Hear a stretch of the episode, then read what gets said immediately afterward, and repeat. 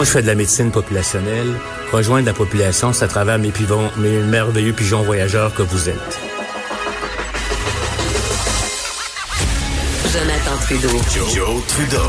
Et Maude Boutet. Franchement dit. Cube, Cube Radio.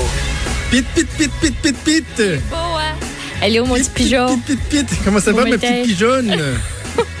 J'ai tellement aimé cette image-là hier. Je trouvais ça cute. J'étais dans mon champ, puis j'étais comme. Ah ouais, ah ouais, j'étais ah oui, j'étais j'étais un pigeon d'Horatio, moi. Ouais, ouais. Ah, ouais, ouais, ouais, ouais. tu sais, tu l'imagines, là, comme dans les, euh, les dessins animés qu'on était jeunes, là, tu sais, un pigeon de voyageur qui a des lunettes d'aviateur.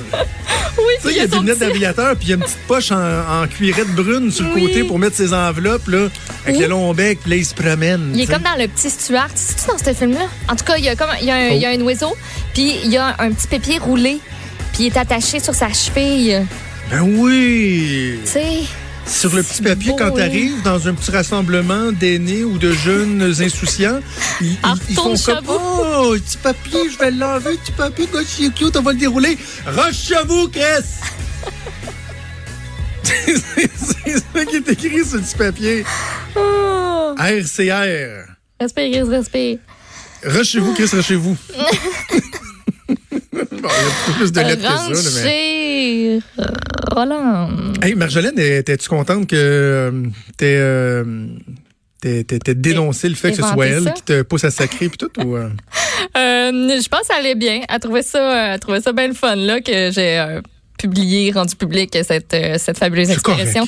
Respire, Chris, respire, parce qu'il a fallu qu'elle respire, Chris, respire hier parce que euh, il y avait plus de farine dans les épiceries du coin. Ça va Ben, mal voyons, quand c'est la tu veux deuxième faire un pâté. Ça. ça va un peu mal. T'es la deuxième personne qui me parle Pour de ça, que la, la- la farine, euh, paraît Une que c'est rare.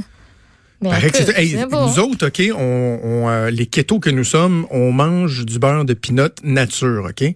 Ah. Euh, Il y en a à l'épicerie, mais il est vraiment très, très cher. Puis honnêtement, ça, c'est un truc, que- il y en a pas tant que ça, mais c'est un truc que j'achète en ligne parce qu'il est vraiment Ah. moins cher. Puis on se fait livrer des boîtes avec 4-5. Puis écoute, ça, ça y va au toast, là, les pots là, de, de- de beurre de pinot euh, nature. Là. Euh, ma blonde et moi, c'est ça qu'on mange pour déjeuner le matin à cuillerée.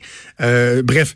Et là, ma blonde, à matin, me dit, il y en a plus disponible en ligne. Non. Et là, j'ai regardé ma blonde pour venir de se réveiller, puis j'ai dit, shit, là, ça va vraiment mal. Jamais mon beurre de mais tu sais, on est parti à rire, là, tu sais, parce que comme si c'était ça l'indice que, que, que ça va mal, mais il reste que, bon, il y a certaines denrées comme ça. Mais moi, j'ai été au IGA hier.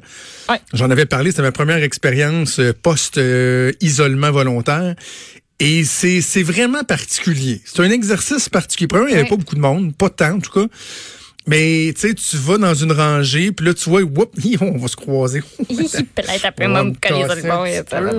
Moi, moi, me coller ses boîtes de craft dinner. Toi, co- colle-toi ses conserves de l'autre bord. tu sais, bon, on passe un côté de l'autre. À un moment donné, je voulais aller chercher une brique de, de mozzarella.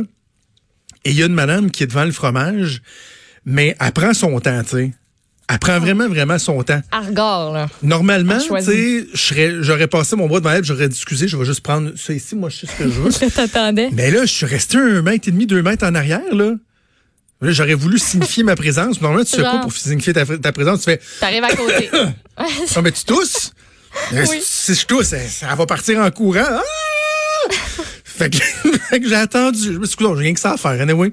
Fait qu'elle a fini par euh, prendre son petit fromage. Puis au caisse, un, un, un mètre et demi de, de différence, deux mètres. Puis là, euh, des caissières qui disaient, loin, là, hein? monsieur, monsieur, on respecte. Moi, je le respectais, mais il y en a, il y en a qui respectaient pas. Hey, deux, deux mètres, s'il vous plaît, deux mètres. Là, les gens, oups, ils reculent un petit peu. C'est de nouvelles habitudes à prendre. particulier. T'as pas tenté fruits et légumes, là? T'es beau? Oh que non. Oh, que j'ai rien tenté, m'a dire. Et, et oh, même que non, euh, le à, mon- à mon, à grand désarroi, parce que je suis revenu à la maison, puis sur quatre piments rouges que Ah j'ai pris, il y en il y en a deux que si je les avais tentés, je les aurais laissés là. là. C'était moumou? C'était mou. Et il y avait du moumou. parce que clairement, il s'empêche pas de faire du facing, là, tu sais. De Ben bien orienter les choses. Fait que voilà, Hey, je vais, on, va, on va déborder un peu. On est assez dis- discipliné à date là, euh, dans les dix derniers jours, étant donné la situation, Oui. mais je vais me permettre un. On n'aura pas la trame de mon commentaire éditorial, mais je, je vais quand même me permettre un, un petit commentaire. Là. Il y a euh, une belle unité de façon générale dans notre société, dans le discours public. Et là, euh, immanquablement, on va voir des, euh, des petites craques apparaître, là, des petites fissures apparaître là-dedans. Et je veux vous mettre en garde. Faites attention à ne pas céder à la tentation euh, d'être attiré par le discours de certaines personnes, notamment des polémistes, qui veulent foutre le trouble et qui, là, par exemple, commencent à dire que euh, la fonction publique devrait payer le prix elle aussi. On commence à voir ça circuler là. Il y a des gens dans le privé qui perdent leur emploi. Il y a des gens qui sont dans le chômage ou qui vont voir le revenu diminuer.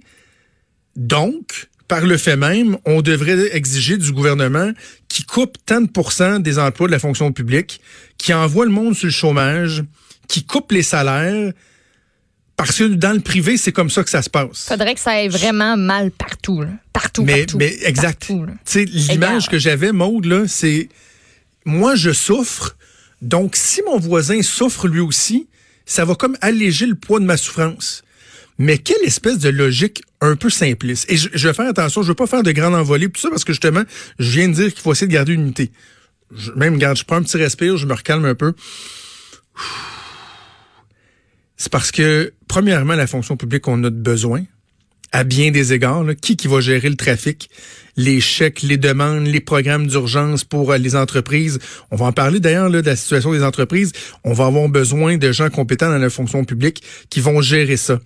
Il y a des gens qui vont être chez eux en ce moment, qui vont garder leur rémunération, grand bien leur face, mais qui, en contrepartie, vont être appelés à aller travailler ailleurs. On a vu là, des suspensions de règles, par exemple, dans le milieu de l'éducation, euh, suspension de, certaines euh, certains éléments des conventions collectives pour appeler les gens à aller faire d'autres tâches, que ce soit prendre des téléphones, faire du triage, des trucs comme ça. La fonction publique, on va en avoir de besoin et encore plus lorsque viendra le temps d'entrevoir une relance au niveau économique, qu'on va se mettre à réouvrir les commerces à gauche et à droite, on va avoir besoin de gens qui vont pouvoir dépenser, qui vont pouvoir aller mettre leur argent, parce que c'est peut-être pas tout le monde. Il y en a une gang qui vont faire comme moi. Moi, je voudrais bien dépenser, là. Je voudrais bien y aller chez Tanguy. on a parlé à Jacques Tanguy la semaine, la semaine dernière.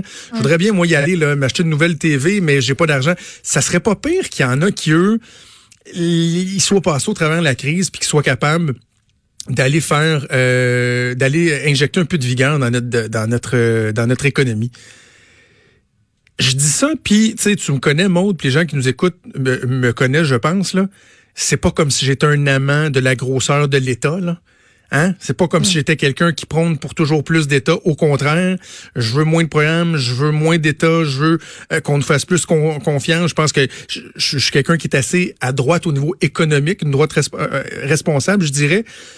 Donc, est-ce que ça nous permet de démontrer qu'il y a une sécurité dans le, secteur public qu'il n'y a pas dans le secteur privé? Absolument. Richard le dit dans une chronique il y a, deux jours de ça.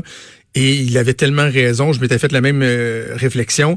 Ceux qui disent là qu'à salaire égal, c'est pas vrai qu'un emploi dans le public est plus avantageux qu'un emploi dans le privé, on en a la, on en a vraiment l'exemple.